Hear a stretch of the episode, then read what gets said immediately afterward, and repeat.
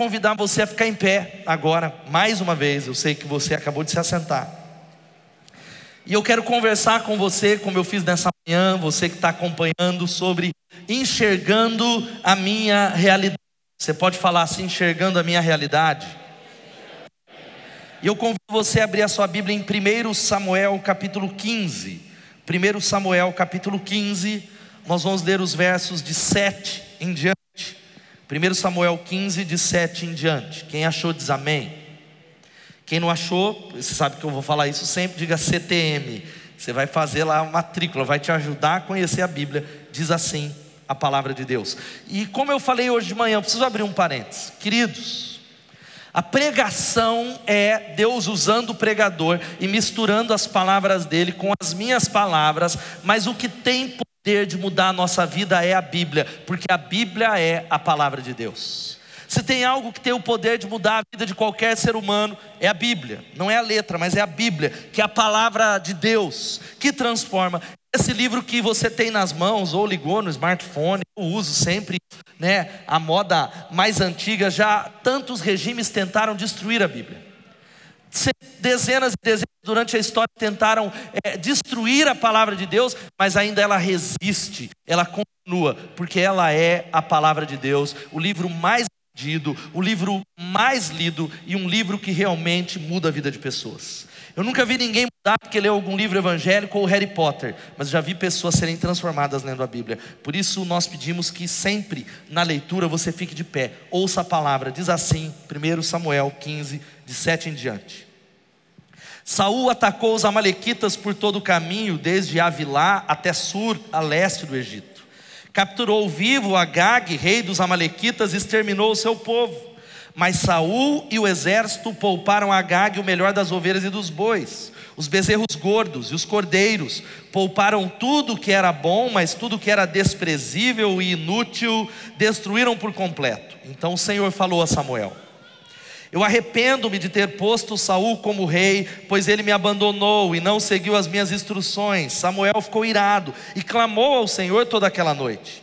De madrugada, Samuel foi ao encontro de Saul, mas lhe disseram: Saul foi para o Carmelo, onde ergueu um monumento em sua própria honra, e depois foi para Gilgal. Quando Samuel o encontrou, Saul disse: O Senhor te abençoe. Eu segui as instruções do Senhor. Samuel, porém, perguntou: então, que balido de ovelhas é esse que ouço com os meus próprios ouvidos? Que mugido de bois é esse que eu estou ouvindo? Respondeu Saul. Os soldados os trouxeram dos amalequitas. Eles pouparam o melhor das ovelhas, dos bois para sacrificarem ao Senhor o teu Deus, mas destruímos totalmente o restante. Samuel disse a Saul: Fique quieto. Eu lhe direi o que o Senhor me falou essa noite. Respondeu Saul: Diz-me. Samuel disse: Embora pequeno aos seus próprios olhos, você não se tornou o líder das tribos de Israel. O Senhor o ungiu como rei sobre Israel e o enviou numa missão ordenando: vá e destrua completamente aquele povo ímpio, os amalequitas. Guerrei contra eles até que os tenha eliminado. Porque você não obedeceu ao Senhor, porque se lançou sobre os despojos e fez o que o Senhor reprova, disse Saul. Mas eu obedeci ao Senhor. Eu cumpri missão que o Senhor me designou. Eu trouxe Agag, o rei dos Amalequitas, mas eu exterminei os Amalequitas. Os soldados tomaram ovelhas e bois do despojo, o melhor do que estava consagrado a Deus para a destruição, a fim de o sacrificarem ao Senhor, seu Deus, em Gilgal. Samuel, porém, respondeu: Acaso tem o Senhor tanto prazer em holocaustos e em sacrifícios, quanto em que se obedeça a Sua palavra? A obediência é melhor do que o sacrifício, e a submissão é melhor do que a gordura de carneiros. Pois a rebeldia é como o pecado da feitiçaria, e a arrogância como o mal da idolatria. Assim como você rejeitou a palavra do Senhor, ele o rejeitou como rei. Pequei, disse Saul Violei a ordem do Senhor e as instruções que tu me deste. Tive medo dos soldados e os atendi. Agora eu te imploro, perdoa o meu pecado e volta comigo para que eu adore o Senhor. Samuel, contudo, lhe disse: Eu não voltarei com você. Você rejeitou a palavra do Senhor e o Senhor o rejeitou como rei de Israel. Quando Samuel se virou para sair, Saul agarrou-se à barra do manto dele e o manto se rasgou. E Samuel lhe disse: O Senhor rasgou de você hoje o reino de Israel e o entregou a alguém que é melhor que você. Aquele que é a glória de Israel não mente nem se arrepende, pois não é homem para se arrepender. Saul repetiu: Eu pequei. Agora honra-me perante as autoridades do meu povo, perante Israel. Volta comigo para que eu possa adorar o Senhor, o teu Deus. E assim Samuel voltou com ele e Saul adorou o Senhor. Que Deus abençoe a sua palavra. Acaso tem o Senhor tanto prazer em holocaustos em sacrifícios, quanto em que se obedeça a Sua palavra. A obediência é melhor do que o sacrifício, e a submissão é melhor do que a gordura de carneiros. Vamos orar mais uma vez, Senhor. Nós trememos diante da Tua palavra, porque ela diz que o Senhor tem mais prazer em que se obedeça a Sua palavra. A obediência é melhor do que qualquer sacrifício, a submissão é o que o Senhor procura, e eu clamo ao Teu nome que nesta noite, no nome de Jesus, o Espírito Santo se mova como fez nessa manhã. Que possamos enxergar a nossa realidade, sermos transformados, impactados, restaurados, que haja uma mudança completa. Fala conosco, fala nos nossos ouvidos, nós nos rendemos, é o que nós oramos, no nome de Jesus. Amém, amém e amém. Podem se assentar, queridos.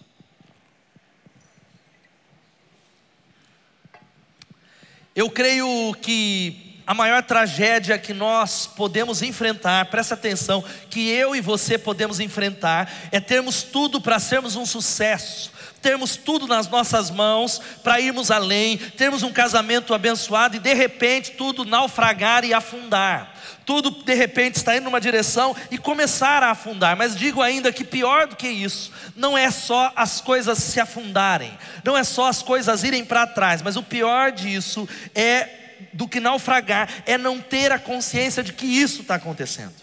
Talvez a maior tragédia não é as coisas estarem indo mal no seu casamento, indo mal na sua vida espiritual, indo mal na sua sexualidade, na sua vida financeira, nos relacionamentos dentro da igreja, mas o pior é não enxergar que isso está acontecendo. É talvez como o filme Titanic. Quantos assistiram o Titanic aqui? Quem chorou? Levanta a mão. O Titanic mostra um pouco. Enquanto o navio estava naufragando, havia uma multidão que não tinha essa notícia, estavam lá tocando, cantando, comendo, se divertindo, enquanto o navio estava naufragando. E tudo isso, preste atenção, tem a ver com um pecado que nos rodeia e que nenhum de nós, diga assim, nenhum de nós, nenhum está isento. Nenhum de nós está isento a um pecado que se chama auto-engano. Você pode repetir comigo dizer auto-engano? E o auto-engano é algo que nos cega, é algo que fecha os nossos olhos, que faz a gente dizer: essa área eu não tenho problema nela, esse pecado não é o meu, eu não estou tão mal assim. E junto com o auto-engano há uma série de outros pecados e abismos e dificuldades que nos levam para um fundo do poço para uma vida distante de Deus, porque o ato do auto-engano, presta atenção, ele é tão sério porque nós nascemos aprendendo a enganar. Eu estou vendo os bebezinhos ali, pode ter certeza, Tiago e Viviane, que às vezes eles aprenderam que se chorar, eles vão ter o que querem. Nós aprendemos desde cedo a ludibriar, o logro, o blefe. E há um livro sensacional, você pode adquirir, que se chama Auto-engano, do Eduardo Janete. Eduardo Janetti, ele faz, ele vai discorrendo, falando que a lógica do auto-engano está em toda a sociedade, como nós nos enganamos, e a maior batalha humana, e eu concordo com ele, é o auto-engano. Pessoas que talvez nós estamos falando, ei, ei, ei, esse caminho não é um caminho de vida, pastor, está tudo bem. Ei, ei, ei, querido, vá para esse lado, está tudo certo. E ele começa a discorrer, e há alguns exemplos de que até mesmo na natureza o auto-engano está presente. Por exemplo, esse aqui é o pássaro cuco. Você lembra lá? Aquele, aquele, o cuco lá que você ouviu, que é o reloginho. O cuco, ele é um pássaro relativamente agressivo, mas não obstante, sabe o que, que o cuco faz? Ele é alguém que se especializou. Primeiro, ele imita o timbre de diversas outras aves, enganando. Segundo, ele se especializou na ausência do anfitrião em depositar ovos em outros ninhos. E mesmo ele sendo um pássaro agressivo, já foi encontrado ovos em mais de 180 ninhos diferentes de outros pássaros. O outro exemplo que está aqui, o lobo. Sabe o que, que o lobo faz? O lobo é alguém, primeiro, que ele se faz de morto. A raposa se faz de morta para enganar os predadores. Morreu. E parece que está morta. E ela tem uma outra tática que é imitar um grito de alarme falso para fazer com que as outras raposas vão embora com desespero, com medo, para ficar sozinho com a comida. E nós somos exatamente dessa maneira, acostumados à arte do blefe, do logro, da dissimulação, da máscara, do engano, de abrandar e mascarar os nossos pecados e dessa maneira ficar longe da nossa realidade. Queridos, este é um texto poderoso da palavra de Deus, porque ele é um retrato do auto-engano e um retrato do auto-enganado. É um retrato de alguém que era auto-enganado, é um retrato do auto-engano. Se você conhece a Bíblia, Saul foi escolhido por Deus como grande rei de Israel. O desejo de Deus era que o reino de Saul não passasse. O desejo de Deus, ele o unge, ele chama, ele escolhe. E Saul, ele tem um crescimento apoteótico. Ele tem uma promessa de um grande sucesso, uma largada rápida. Ele vai além, mas sabe o que acontece no meio do caminho? Esse sucesso faz com que ele não enxergasse as dificuldades interiores que ele tinha. Saul não consegue enxergar dentro ele não consegue olhar para dentro, ele não foca sobre quem ele era. Esse é o retrato que sabe o que acontece? Ele perde o reino, ele perde o reino pela desobediência. Ele entra numa competição, leia esse texto, com Davi. Ele sente inveja de Davi e a Bíblia relata, presta atenção, o seu descontrole emocional em inúmeras situações. Saul é o retrato de alguém completamente descontrolado nas emoções completamente tomado por um medo, ele comete abusos. Ele é alguém que se sente vítima e ele vê um demônio e um fantasma em cada arbusto. Ele vê uma ameaça em cada comentário. Esse era o retrato de Saul. E esse texto, para você que talvez não entendeu muito bem, é um texto onde há, eu não li os primeiros versículos, aonde Samuel dá uma palavra de Deus, e Deus diz assim: Olha, Saul, você precisa destruir todos os amalequitas. Você precisa, porque lá atrás, para o povo de Israel, eu fiz uma promessa que eles seriam destruídos por impedir o caminho do povo de Deus. E antes que você fale, ah, porque que Deus pediu para destruir os Amalequitas, Amaleque é uma potestade nas Escrituras. Amaleque é um símbolo. Os Amalequitas, sabe quem são? É como um vírus. Eles atacam quando nós estamos fracos e quando nós estamos pelas costas. E exatamente esse espírito de Amaleque é uma palavra de Deus e um símbolo onde ele diz: acabe com esse pecado. Não brinque com o pecado. Não alimente algumas áreas. Mas sabe o que, que Saul fez? Ele destrói uma parte do povo. Ele destrói um pedaço. Mas ele observa que o rebanho tinha umas partes boas. Havia alguns bois gordos. Havia alguns despojos que eram coisas valiosas. E o que ele faz? Ele diz: Eu vou oferecer como oferta na casa de Deus. Eu vou entregar para Deus. Eu estou pegando aquilo. Deus falou para fazer aquilo. Mas eu estou fazendo algo infinitamente bom é para o sonho com amanhã, é para o ministério infantil. E essa compulsão, se você continua no texto, levou uma série de decisões erradas que arrastou ele para uma morte humilhante. Querido, olha aqui para mim. Ele se mostra como alguém que não tem os recursos interiores para suportar as pressões na vida, porque a vida ela é cheia de pressões. A vida não é novela da Rede Globo, a vida não é série do Netflix, a vida ela é real. E Jesus falou: "No mundo vocês terão aflições, mas tem de bom ânimo, porque eu venci o mundo". Quem pode dar um glória a Deus? Mas nós precisamos de recursos dentro não é fora. Saul, ele tinha tudo, mas o alto engano, ele faz com que nós não enxerguemos a nossa realidade. Agora o caminho para a cura, sabe qual é? Diga assim: realidade.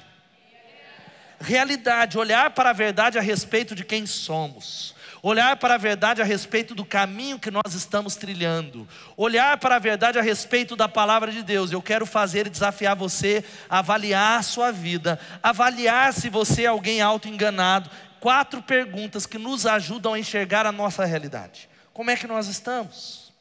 Essa palavra ela não vem para reprovar e fazer você ir embora pior. Essa palavra não vem para, talvez, mas é claro, ela vem sim como um remédio amargo, ela vem sim como uma palavra de realidade. A primeira pergunta é essa, é essa que está na tela. Você leva Deus a sério? Vamos falar isso todos juntos? É a primeira pergunta. Você leva Deus a sério? Talvez você está dizendo, pastor, se eu não levasse Deus a sério, eu estava no carnaval. Se eu não levasse Deus a sério, eu não estaria aqui à noite. Se eu não levasse Deus a sério, eu não seria isso ou aquilo. E tantas outras coisas que nós falamos. Mas levar Deus a sério, eu quero levar você a entender o que a Bíblia diz a respeito disso. Veja só o que Saul fez.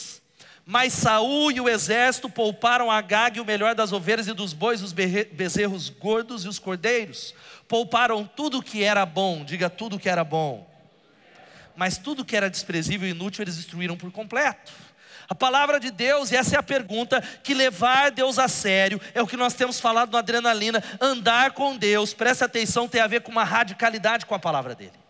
Chegar a Deus e dizer: Deus, eu sou radical naquilo que a Bíblia está falando a meu respeito. Eu sou alguém que, não obstante, muitas vezes eu não consigo obedecer, não obstante, nós pecamos, porque nós somos pecadores, mas eu tenho um compromisso negociável em seguir em direção a um coração voltado para Deus, em ter um coração que diz sim para Deus, um coração ou uma vida que é um pleno sim para Deus. A sua vida é um sim para Deus, ou você diz sim para Deus depois de avaliar? E existe uma grande diferença quando nós olhamos para Abraão. Abraão é o pai da fé, porque a própria vida dele era um pleno sim para Deus. Abraão não era alguém que Deus dava uma ordem, ele eu vou avaliar, será que dá? Eu acho que eu vou, não vou, eu vou ver que eu ganho. Não, não, não. Era sim, Senhor.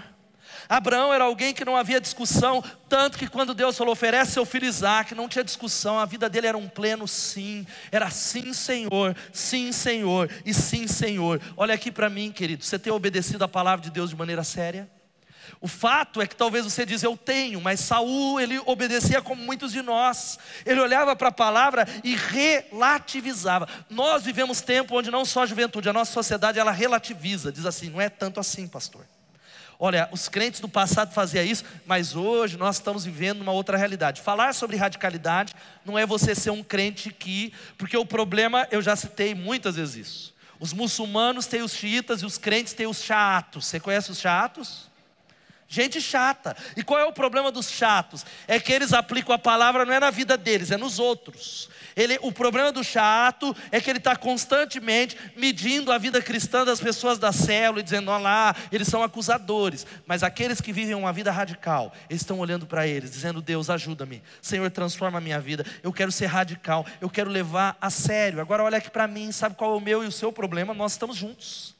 É que nós queremos que Deus revele grandes coisas. Quantos querem ser usados por Deus? Digam amém.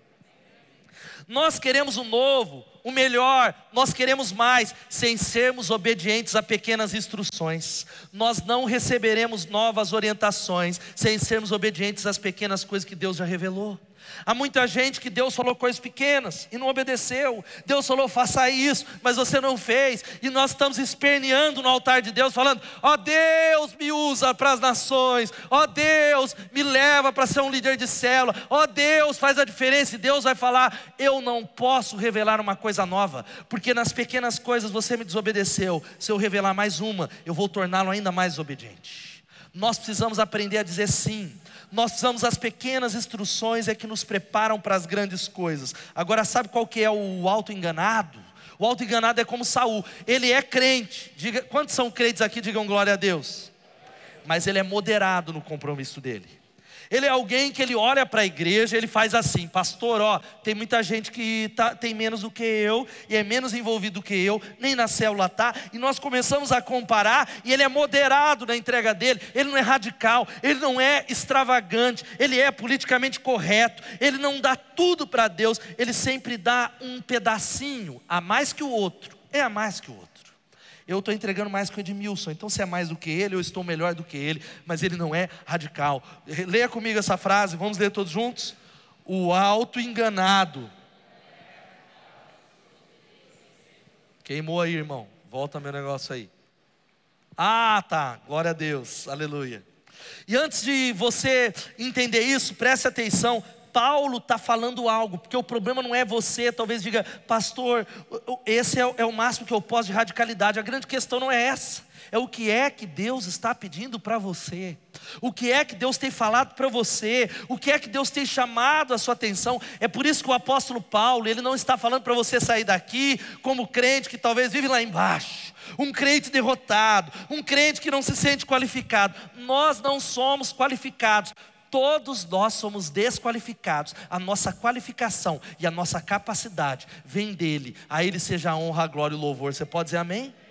A minha qualificação não é mérito meu, é mérito da cruz, quando eu reconheço que nada sou, mas nele eu posso todas as coisas, nele que trabalha dentro de mim. É um paradoxo, é paradoxal, é muito difícil compreender a graça por isso. Mas Paulo ele diz assim: examinem-se a si mesmo para ver se vocês estão na fé.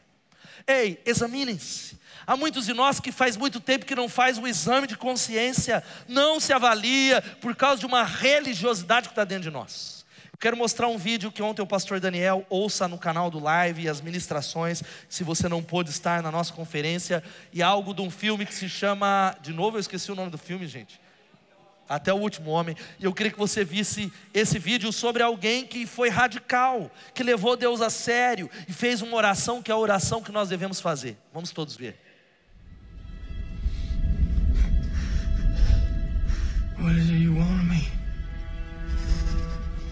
Onde Ele me quer, no meio da guerra, essa oração. O que eu vou fazer? I don't understand.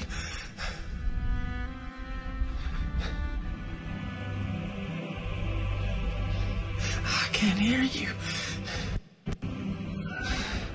Eu não entendo.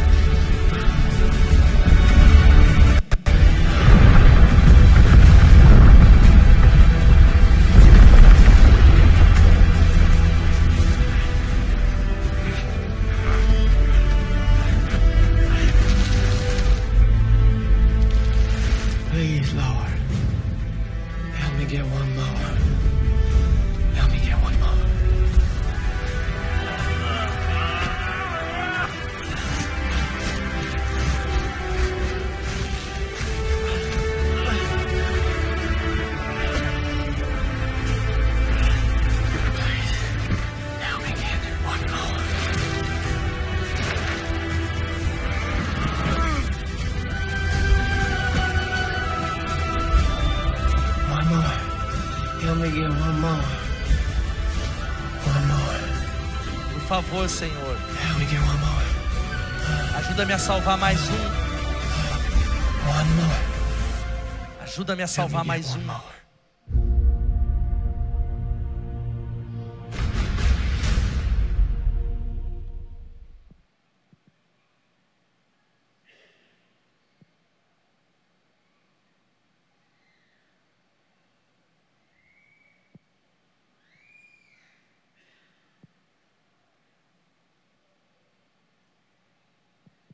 Favor, ajuda-me a salvar mais um, ajuda-me a salvar mais um.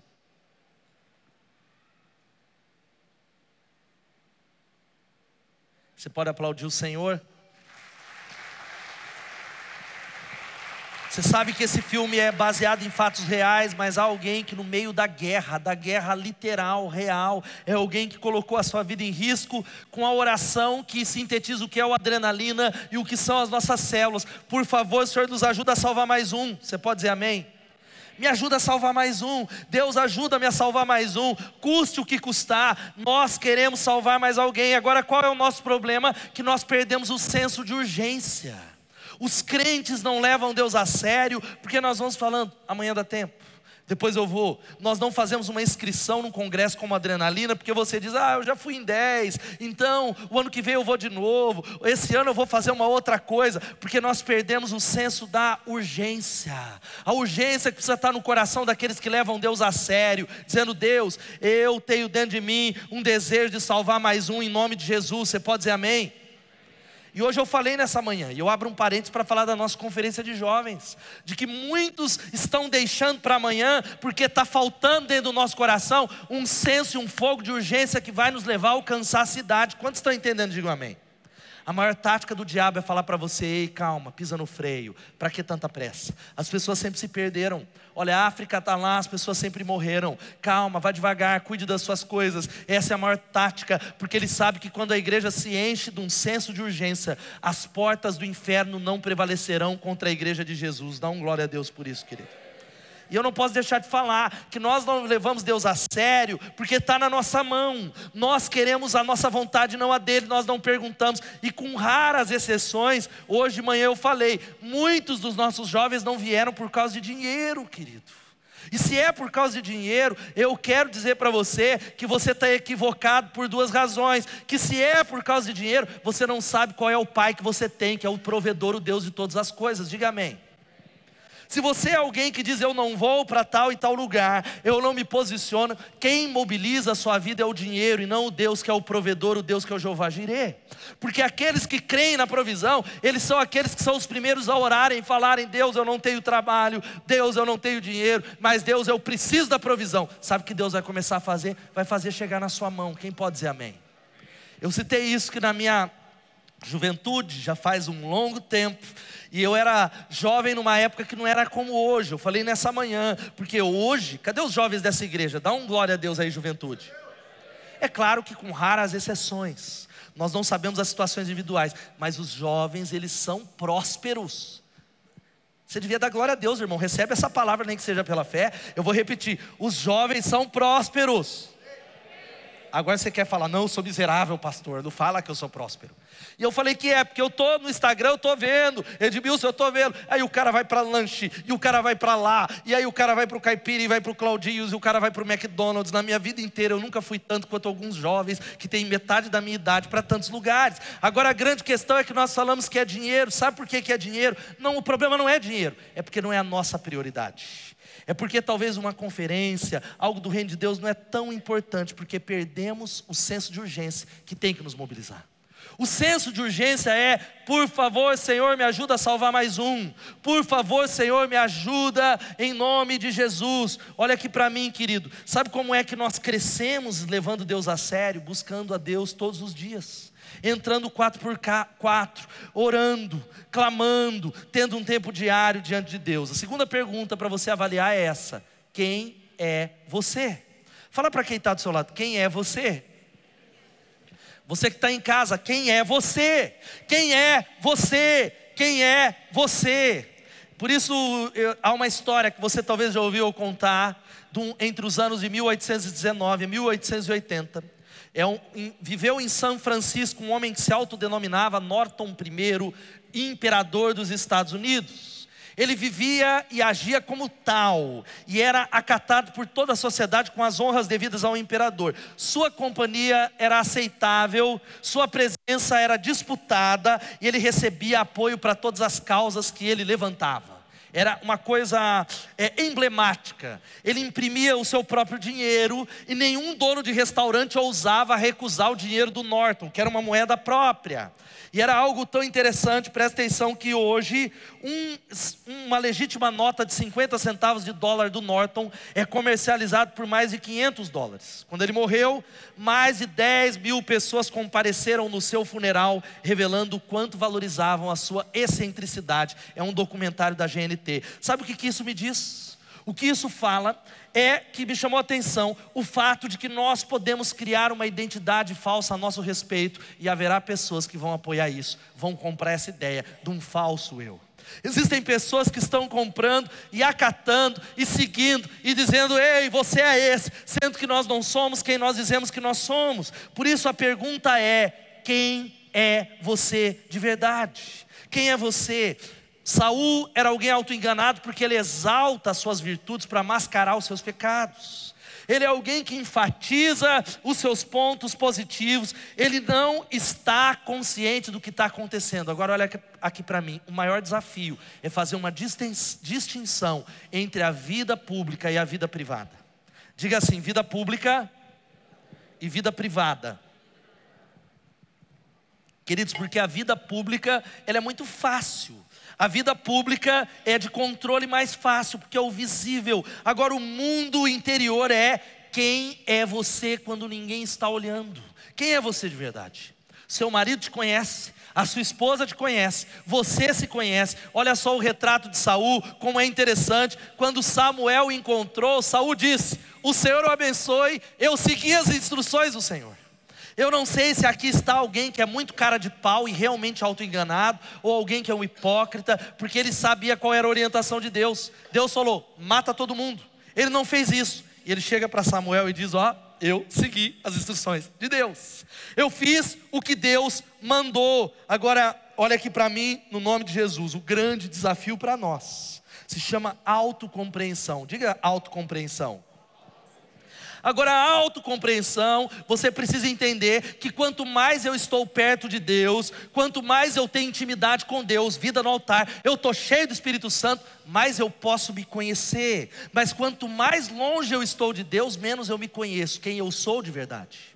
Talvez o eu que você conhece é um eu falso, é um eu fake. Você não é quem verdadeiramente é, porque você só é em Cristo Jesus, porque eu sou o que a Bíblia diz que eu sou, eu tenho o que a Bíblia diz que eu tenho, e eu posso fazer aquilo que a Bíblia diz que eu posso fazer. Quantos estão entendendo? Digam amém.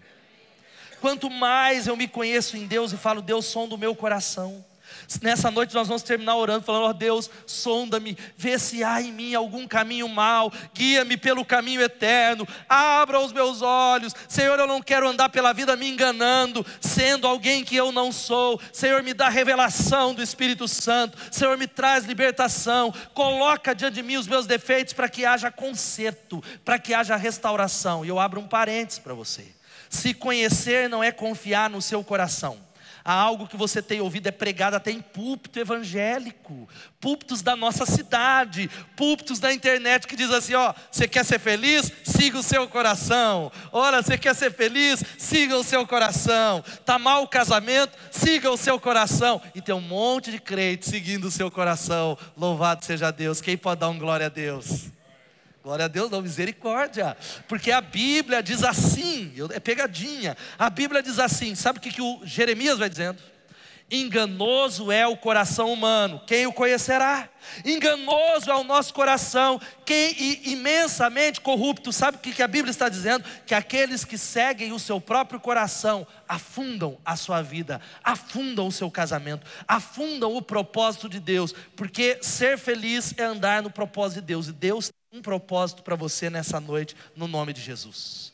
E se você viver nesse propósito, você será verdadeiramente pleno, você será bem-aventurado, você será próspero, como diz a palavra de Deus. Não siga o seu coração. Sabe por que casamentos acabam? Cadê os casados aqui? Eu falei nessa manhã, quem é casado? Porque a gente segue o nosso coração. Se hoje o seu coração está legal com a sua esposa, Edmil, se deve, se está legal o coração, está jóia. Mas se amanhã o coração ele muda, se nós seguirmos o coração, é divórcio. Se a gente seguir o coração, nós vamos para longe de Deus. Se a gente seguir o coração, nós fazemos besteira. Por isso, querido, o conhecimento é o conhecimento do santo e é o conhecimento de Deus que nos faz saber quem nós somos. Agora olha aqui para mim. Sabe o que significa esse quem é você? É você compreender os seus motivos. Por que, que você faz aquilo que você faz? Por que, que você reage em muitas situações do jeito que você reage? Por que, que você explode em determinadas situações? Por que, que você talvez fala desse jeito, saber a impressão que você causa nos outros, manter sua condição emocional, e para aqueles que não estão exercitados nisso, sabe, é um perigo, mas ele é necessário, porque forças desconhecidas surgem dentro de nós. Sabe que muita gente, quantos estão começando uma caminhada com Deus, diga eu estou começando, pastor. Pode levantar a mão, você que é novo. Quem tem três anos de vida cristã, levanta a mão. Três anos de vida cristã. Você que está começando essa caminhada, sabe qual que é a grande questão? Nós vamos indo para o rio de Deus. Deus ele começa a colocar em ordem as, a nossa casa. Ele começa a pegar aquela bagunça que era a nossa vida e ainda é até aqueles que já têm 20 anos de vida cristã. E ele começa a, a limpar a casa.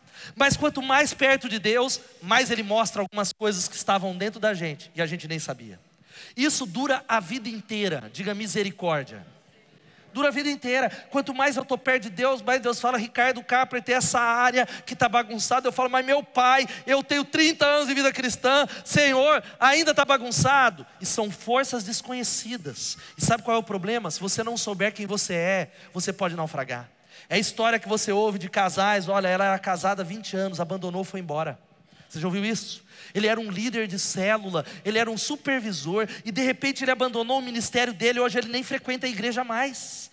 Ele era alguém que estava aqui em todos os adrenalinas, ele estava chorando no altar de Deus, e hoje ele está lá no carnaval, ele está no mundo, ele está desanimado, porque ele não sabia quem ele é. Descubra quem é você. E sabe o que isso significa? Sua família de origem. Descobrir como a sua família te afeta, porque a família nos afeta mais do que a gente admite. Quem pode dizer misericórdia? Você ama, ame ou não a sua família, nós carregamos muitas cargas e muitas coisas da nossa família e da nossa criação familiar, sim. Você, mulher, que abandonou a casa porque falou, eu não serei igual a minha mãe. Há muito da sua mãe em você, você pode gritar e dizer, tenha misericórdia. Ah, há muito do seu pai sobre você. Quantos concordam e reconhecem isso?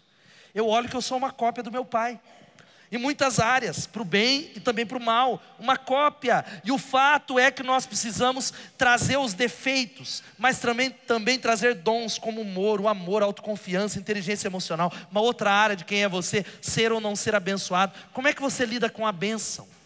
Como é que você lida com a maneira com que as pessoas olham para você? Há muitas pessoas que não entendem. O Espírito Santo tem uma palavra para você que quando ela é rejeitada, ou quando ela recebe uma palavra, pode ser um like no Facebook que não foi dado, uma palavra que talvez foi dada de um jeito que você achava que deveria ser dada outra, nós fazemos de tudo para provar para as pessoas o quanto nós valemos, o quanto nós somos amados, o quanto nós somos famosos, o quanto nós somos ricos, o quanto pessoas que têm um grande, um profundo senso de rejeição. O Espírito Santo quer curar você nessa noite em nome de Jesus. Um senso de rejeição de gente que fala: vou sair da igreja porque o pastor não me atendeu. Eu vou sair da igreja porque o pastor falou aquilo. Outras coisas, vícios e compulsões ocultas. Olha aqui para mim, irmão. Todos nós que estamos aqui tem algum pecado na sua vida ou vício que está oculto que ninguém sabe, mas Deus sabe. Talvez você é alguém que fala, eu não, o Senhor o abençoe, eu segui as instruções do Senhor como Saul, mas está aí dentro, precisa ser quebrado no altar de Deus como um vaso. Agora qual é a questão? Existem áreas que precisam ser trabalhadas, que Deus quer que você traga para a luz, que você não esconda, que você tire a máscara. E muitas dessas áreas têm a ver com quem nós somos, porque o pecado dos pais é visitado na geração seguinte. Repita e diga assim: o pecado dos pais é visitado na geração seguinte.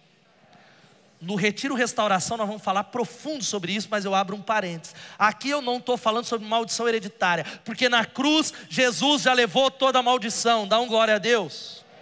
Ele quebrou toda a maldição. Aplauda ele por essa palavra. Porém, porém, o pecado dos pais nos visitam no seguinte sentido Existem algumas áreas na sua vida que você não precisa dizer sim para esse pecado, mas são áreas de super tentações. Por exemplo, se o, o, a, o, problema na sua família era o álcool, não significa que você vai ser um alcoólatra, mas talvez para você ou para algum dos seus familiares, esta área vai ser uma área de super tentação. Não justifica o seu pecado, mas explica. Talvez são áreas que você vê se repetir, diz, olha, a área de divórcio, a área da promiscuidade, a área financeira. Meu avô foi quebrado, era ruim de dinheiro. Olha, meu pai era ruim de dinheiro. Hoje eu estou bem empregado, mas parece que o pecado dos pais, o pecado dos pais nos visita. Isso é o que a gente precisa entender, que na cruz foi levado mas nós precisamos compreender os efeitos da cruz e o quanto essas coisas nos afetam. Olha aqui para mim. Sabe qual que é o extremo? Nós precisamos fazer a oração de Sócrates. Sabe Sócrates, um filósofo, ele pede a oração de Fedro que o meu homem exterior e o meu interior sejam um só que eu seja um, íntegro em nome de Jesus, ou como o grande poeta Fernando Pessoa, ele diz assim: Eu fiz de mim o que não soube, e o que podia fazer de mim não fiz. O dominó que eu vesti era errado. Conheceram-me logo por quem não era e não desmenti e perdi-me. Quando eu quis tirar a máscara, estava pegada a cara. Quando eu atirei e me vi ao espelho, eu já tinha envelhecido. Querido, tire a máscara, é oportunidade em nome de Jesus. Tire a máscara. Não se importe sobre o que as pessoas pensam sobre vocês, porque ela também tem pecados tão sérios ou mais sérios. Agora, o problema de Saul, olha aqui para mim. Saul, ele tinha um problema. Sabe onde era o problema dele? Ele não adulterou. Você já parou para pensar? Davi, diga assim, Davi. Ele foi chamado um homem segundo o coração de Deus. O único homem na Bíblia que foi chamado ali está Davi, um homem segundo o meu coração, que vai fazer tudo que eu agrado. Mas Davi era um assassino e um adúltero. Saul ele não adulterou, Saul ele não matou ninguém, mas o reino foi tirado de Saul. Saul ele perdeu o reino por uma razão, ele tinha um problema. Sabe qual era o problema dele? Era um problema no coração, e no coração a gente não pode errar.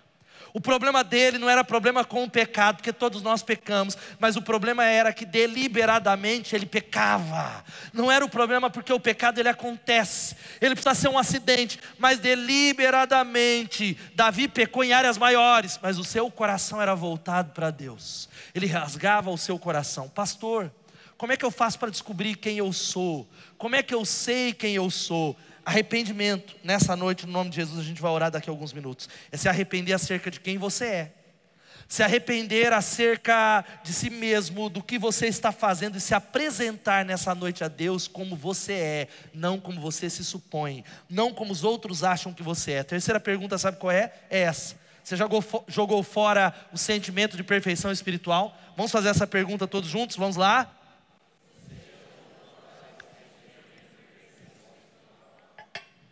Irmão, olha aqui para mim no nome de Jesus. Você é consciente da sua imperfeição. Você é consciente de que é a graça de Jesus, é a cruz de Jesus, porque a graça e o pecado nivela a todos. A graça e o pecado. E se hoje eu estou liderando como um pastor, crescendo com Deus e tendo experiências com Deus e me libertando de pecados, isso vale para você. Não tem a ver com o Ricardo Kapler, mas é a graça de Jesus, é a cruz de Jesus, é a resposta, mas tem tudo a ver com Ele. O Evangelho é tudo a respeito dele e nada a nosso respeito. Sabe qual é o problema da perfeição espiritual? Nós achamos que tem a ver conosco e nós julgamos pessoas. A gente é assim. Me diga, atire a primeira pedra em mim se você não é desse jeito. Deixa eu abaixar, porque tem gente que é capaz de igual o Saul me taca a pedra. A gente julga, a gente já entra julgando, a gente vai para a célula e fala como é que pode, como é que pode o Paulo desse jeito, como é que pode a irmã Edneia ser desse jeito, porque nós julgamos pessoas em áreas de pecados que não são os nossos, mas existem áreas que se nós formos absolutamente suficientes, você sabe quais são os seus pecados. Você sabe quais são as áreas, mas nós usamos um tipo de régua espiritual que os fariseus usavam. Você lembra? Jesus, ele acolhia prostitutas, quem sabe disso? Ele acolhia pecadores, porque ele dizia: olha, quem precisa de médicos são os doentes, os sãos, os perfeitos, os espirituais, os religiosos não precisam.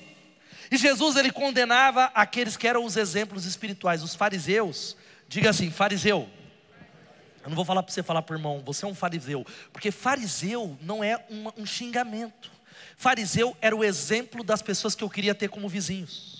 Os fariseus eram o exemplo de família que eu queria que a minha filha estudasse com eles, porque eles eram absolutamente certinhos com os seus impostos, com os seus dízimos, com os seus horários, com os seus casamentos, mas Jesus sabia que dentro deles era cheio de justiça própria e de julgamento, e se sentiam melhores do que os outros. Olha só o que diz Saul. Saul ele diz: "Mas eu obedeci o Senhor, eu cumpri, eu cumpri a missão que o Senhor me designou, eu trouxe a Gag, o rei dos amalequitas, mas eu exterminei. Ei Deus, eu fiz de um jeito. Sabe o que isso significa? Ele é alguém que não consegue compreender a vontade de Deus, porque ele acha que ele é perfeito. Ele é alguém que ele está bem na fita e na foto. E a pergunta que eu digo a você é: você tem fé? Quantos têm fé? Dá um glória a Deus. Mas você está satisfeito com a sua fé? Você está satisfeito com a sua vida espiritual? Você está pleno nesse entendimento? Você está absolutamente seguro da sua espiritualidade? Você já parou para pensar que talvez você esteja enganado? Você já parou para pensar que talvez você nem seja salvo? Pastor está pregando para gerar dúvida? Não, é para gerar uma autoavaliação. É para gerar, porque a Bíblia diz assim: se dissermos que não temos pecado, enganamos a nós mesmos e não há verdade em nós. Há uma geração e mensagens em alguns púlpitos, olha aqui para mim, dessa cidade, na televisão, que sabe o que é dando veneno para o povo em nome de Deus. E há muita gente comendo veneno em nome de Deus, porque é dito em nome de Deus, tem nome de igreja evangélica, mas não prega o que está na palavra de Deus. Gente que faz e ensina você correr atrás da bênção, correr só atrás da bênção e não atrás do abençoador. Gente que diz assim: se eu estou abençoado, eu fico na igreja. O primeiro problema eu vou embora, porque ele não entendeu que ele é o nosso maior tesouro. Louvado seja o nome de Jesus. Aqueles que amam a Ele, eles não precisam de mais nada, é até o final. Agora olha aqui para mim. Talvez você é alguém que usa muito linguagem evangélica, se escandaliza com oh, o cara ouve música do mundo. Ah, porque o povo. Vou, avalie a sua vida. É gente que vive constantemente julgando os outros. Gente que diz Deus seja louvado. Vamos falar Deus seja louvado? Agora a pergunta é: que Deus? Qual é o Deus? Há um Jesus que está nas igrejas evangélicas que é um Jesus fake, um Jesus genérico, não é o Jesus da Bíblia.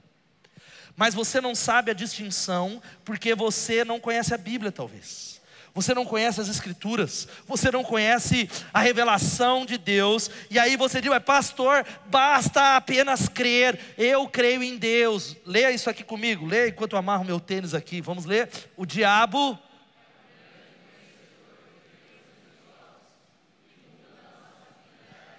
Queridos, o diabo conhece. Olha só o que está lá em Tiago, capítulo 2, 19. Você crê que existe um Deus?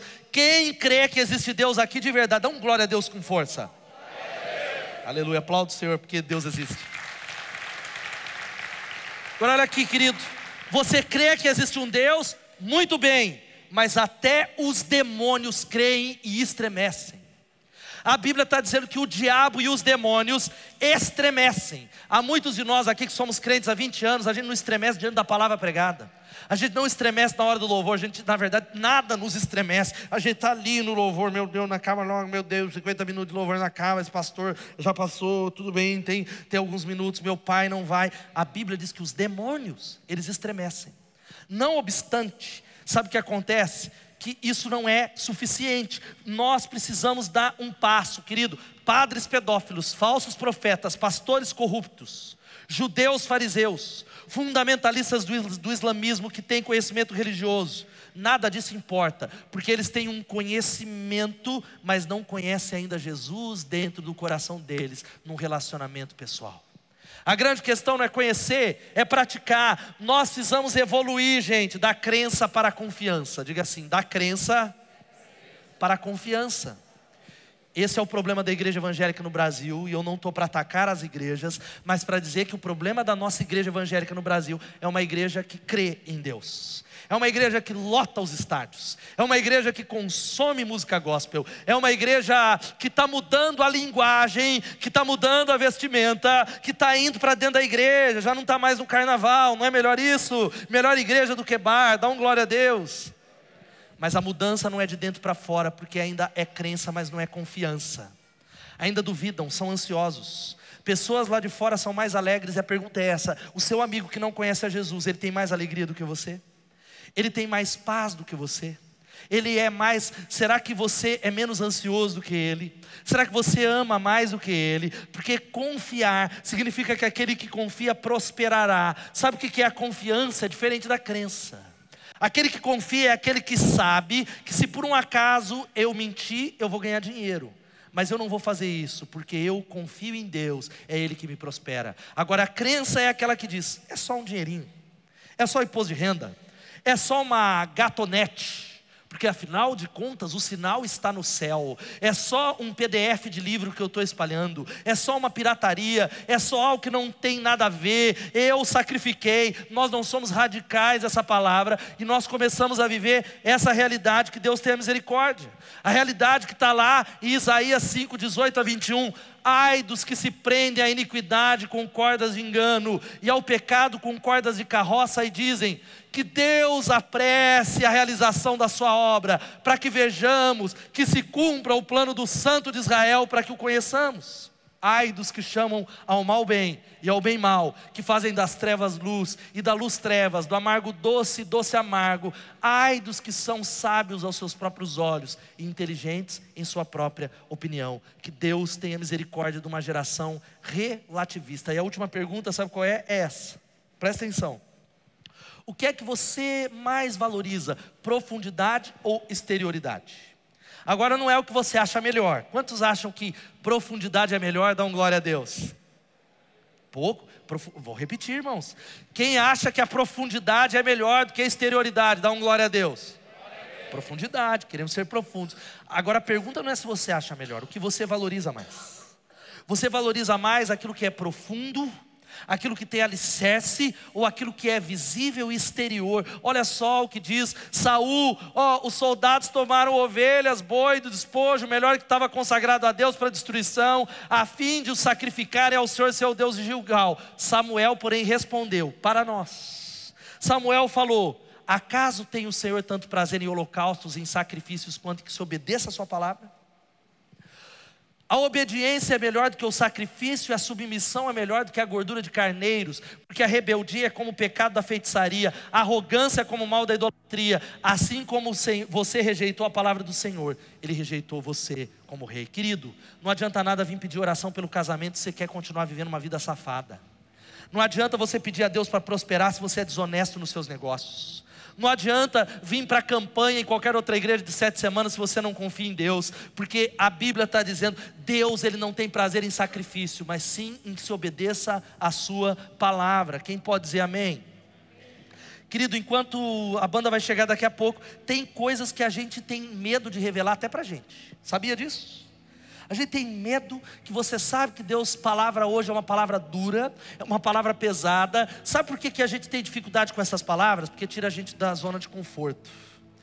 Eu estou indo para cá, eu sou crente, minha vida melhorou, eu amo a Deus, mas quando Deus começa a levar a gente para lugares mais profundos, Ele diz: Filho, o rio é profundo, o meu amor é um oceano, a vida cristã não é algo raso. Começa a pisar, começa a deixar a água chegar no seu tornozelo, no joelho. Vem, vem, eu vou te ensinar a nadar. Nós começamos a ter medo de afogar, nós começamos a dizer: Isso vai dar trabalho demais, vou ter que chamar minha esposa para uma conversa querido, a condição normal da vida, a rotina toma a nossa mente.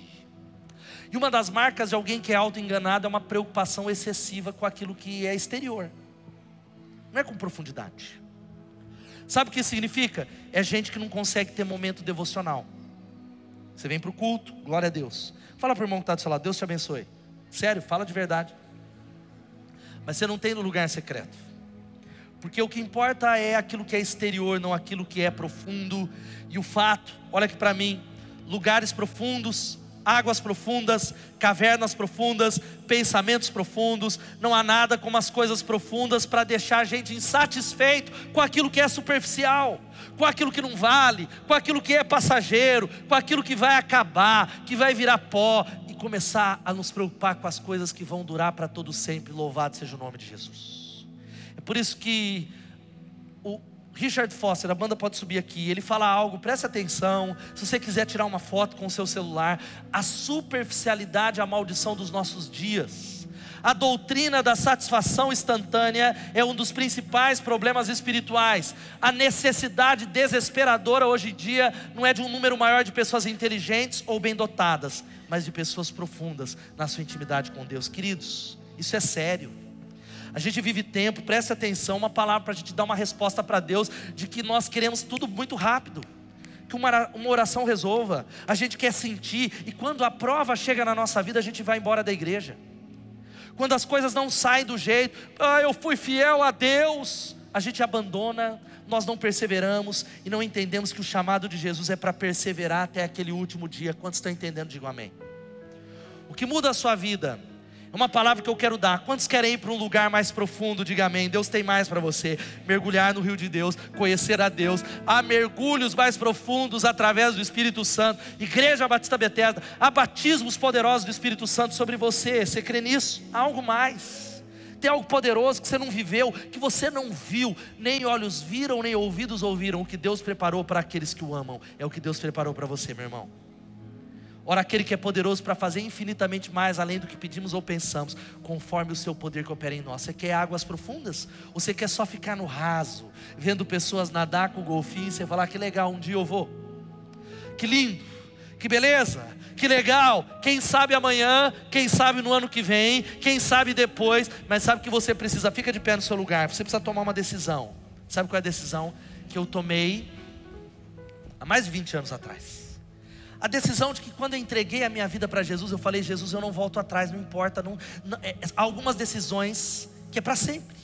Decisões que eu falei, Deus, isso não define meu ânimo ou a luta que eu vou passar, mas eu não volto atrás, porque para quem iremos nós? Só tu tens as palavras de vida eterna. Não tem mais na discussão se eu vou servir a Deus ou não vou servir a Deus, se eu vou ficar na igreja ou não vou. Acabou essa decisão lá atrás. Em 1989, quando eu era ainda uma criança que recebeu Jesus, a decisão foi tomada. Agora sabe o que você precisa dizer? Deus, eu renovo a minha aliança, eu vou perseverar, porque eu entendo que a Bíblia diz que aquele que põe a mão no arado e olha para trás não é apto para o reino de Deus, mas nós, porém, não somos dos que retrocedem, mas daqueles que perseveram e são salvos. Louvado seja o nome de Jesus. Vai ter desânimo? Vai. Vai ter dificuldade? Vai. Vai ter ataque? Vai. Mas Deus deu uma provisão. Dá uma olhada ao seu redor, olha para trás, sério. Dá uma olhada na direita, esquerda, sério, olha. Está vendo a provisão? A provisão é o seu irmão. E o diabo, a primeira coisa que ele faz com alguém quando alguém peca, primeiro alguém se desliga de Deus, não é da igreja.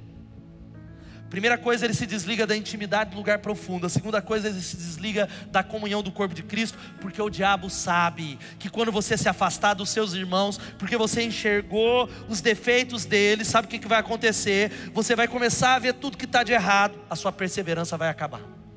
A sua perseverança vai diminuir, a sua vitalidade vai diminuir, porque ele sabe eu fecho lendo um versículo, guarde essas palavras e anote, não está na tela. Hebreus 3, 12 a 14 diz assim: Cuidado, irmãos, para que nenhum de vocês tenha coração perverso e incrédulo que se afaste do Deus vivo. Ei, cuidado, irmão, porque a gente pode cair, nós podemos se afastar, mas ele continua, ao contrário, diga ao contrário.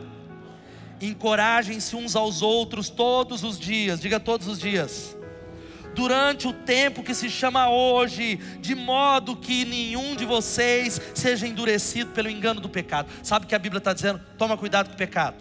Toma cuidado, não se desliga de Deus, ao contrário, olha, não se afaste, mas vamos nos encorajar uns aos outros. Por isso que nós somos igreja em célula, gente não é modismo, é para que a gente possa falar: meu irmão, eu quero orar por você, ei, meu irmão, saia desse caminho, ei, meu irmão, abandone esse pecado, ei, meu irmão, eu estou junto com você, nós vamos juntos até o final, para que nenhum de nós seja endurecido. A gente pode se endurecer, e eu sei que tem gente aqui que já endureceu. Jesus quer amolecer o teu coração nessa noite, no nome de Jesus. Você está entre as pessoas profundas? Você está entre alguém, e eu creio que essa noite, gente, é tempo de arrependimento, como foi nessa manhã. É tempo de resposta, e a palavra que eu fecho esse culto é: prepara-te para te encontrar-se com o seu Deus, ó Israel, no nome de Jesus. Prepara-te para te encontrar, saia da exterioridade.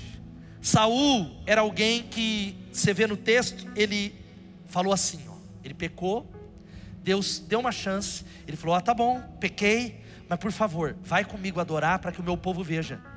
Vai me adorar, olha, me adora, porque volta comigo, não me desonra perante as pessoas, não me desonra, não dependa da validação das outras pessoas. Querido, olha aqui para mim, como pastor, eu não estou nesse mundo para satisfazer as suas expectativas, e você não está aqui para satisfazer as minhas. Nós estamos para amar-nos e servir uns aos outros. Mas para de viver para satisfazer a expectativa das pessoas. Para de esperar as pessoas satisfazer as suas expectativas. Se renda no altar de Deus e quando nós vamos cantar essa canção, nós vamos aos, aos pés da cruz e pedir: Deus, sonda-me e muda-me. Como eu fiz nessa manhã, são dois apelos. Se você é alguém que diz assim, pastor, algumas áreas que o Espírito abriu meus olhos, eu tenho sido auto-enganado, eu preciso de arrependimento, mudança e enchimento do Espírito Santo, sai do seu lugar e vem aqui.